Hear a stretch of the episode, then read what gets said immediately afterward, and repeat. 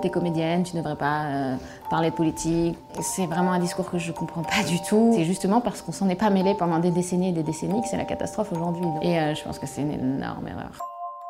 L'actrice Lucie Lucas nous parle de son engagement écologique. Simone Green. Simone Green. Simone Green. Simone Green. Simone Green.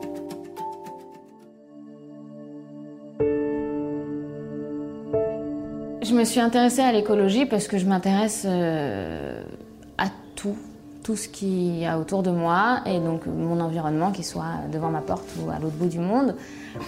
Et quand je suis tombée enceinte la première fois, euh, ben, j'ai pas travaillé pendant neuf mois. Et donc ça m'a laissé beaucoup de temps pour me renseigner euh, bah, sur le monde dans lequel euh, j'allais donner la vie. Et, là j'ai flippé, mais totalement.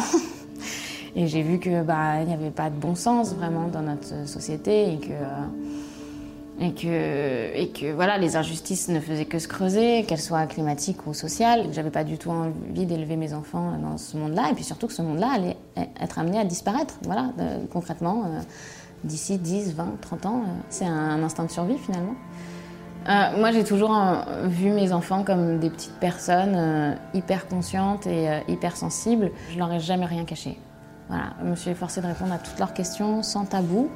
Euh, alors bien sûr en choisissant un vocabulaire plus adapté en fonction de leur âge, mais, euh, mais voilà, euh, par exemple, je sais que mes filles, elles savaient expliquer le fonctionnement des règles et du cycle féminin à 2-3 ans, ce qui m'est choqué profondément une partie de ma famille et qui trouvait que c'était vraiment pas des sujets de leur âge. Et moi, elles me posaient des questions, je leur explique, et puis voilà, c'est la nature. Et j'essaye vraiment de leur, de leur proposer de respecter euh, d'abord elles-mêmes, de se respecter elles-mêmes et de respecter les autres. Et, euh, respecter les autres, ça veut dire être à l'écoute et, et avoir une certaine humilité. C'est pas à moi de dire si le euh, côté militant est un bon ou un mauvais rôle quand on a une personnalité publique, mais ça, me, ça me crée du tort comme du bien. Donc voilà. Moi, je, je vois pas d'intérêt à la notoriété, honnêtement.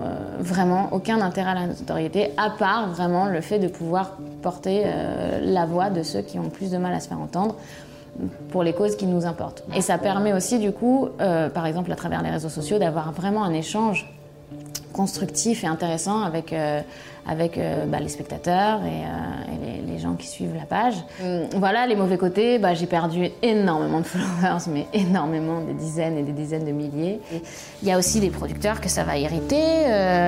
C'est vrai que les- même, euh, même TF1, au début, ça lui a fait bizarre que je, je- je sois aussi engagée publiquement. Euh, et, puis pas que pour euh, sauver tous les animaux de la planète, c'était des sujets un peu plus clivants et, euh, en même temps bah, on s'est accompagnés là-dedans. Et c'est chouette, la collaboration est chouette et, on voit bien que tout le monde prend conscience que ouais, on a vraiment intérêt à se mêler. on est légitime, on est tous légitimes à se mêler de ce qui va pas. Retrouvez ce podcast tous les mardis et jeudis et abonnez-vous sur votre plateforme d'écoute préférée pour ne manquer aucun des épisodes. À bientôt!